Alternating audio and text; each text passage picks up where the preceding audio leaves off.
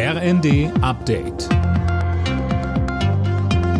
Stündlich neu. Auf den Punkt informiert. Ich bin Silas Quiring. Guten Morgen. Die Maskenpflicht in Bussen und Bahnen soll bleiben. Das ist Medienberichten zufolge das Ergebnis einer Telefonschalte der Gesundheitsminister. Sönke Röhling, dabei ging es um die Neuregelung des Infektionsschutzgesetzes. Richtig, das Gesetz soll am Freitag im Bundesrat beschlossen werden und da wurden jetzt nochmal die letzten Unstimmigkeiten besprochen. Der Bundestag hatte die Neuregelung ja in der vergangenen Woche beschlossen. Demnach soll es künftig nur noch einige wenige bundesweit einheitliche Basisschutzmaßnahmen geben. Dazu gehört zum Beispiel eine FP2-Maskenpflicht im Gesundheitswesen und im Fernverkehr in Bahnen und Bussen.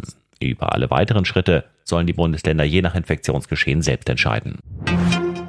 Wegen der hohen Energiepreise stehen viele Firmen vor der Pleite, davor warnt der Arbeitgeberverband.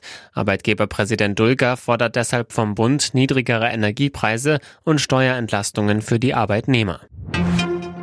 Im Prozess um den Tankstellenmord von Ida Oberstein wird heute das Urteil erwartet.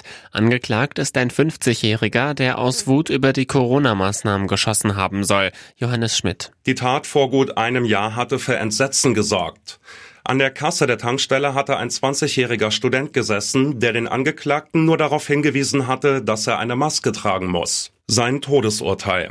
An der Täterschaft des Angeklagten gibt es keine Zweifel. Es gibt ein Überwachungsvideo. Außerdem hat er auch gestanden. Die Tat hatte eine Diskussion über die Radikalisierung von Corona-Leugnern und Querdenkern ausgelöst.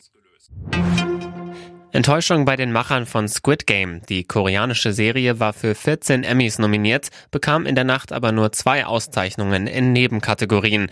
Der Hauptpreis für die beste Dramaserie ging an Succession, in der es um einen fiktiven US-Medienmogul und die Zukunft seines Imperiums geht. Alle Nachrichten auf rnd.de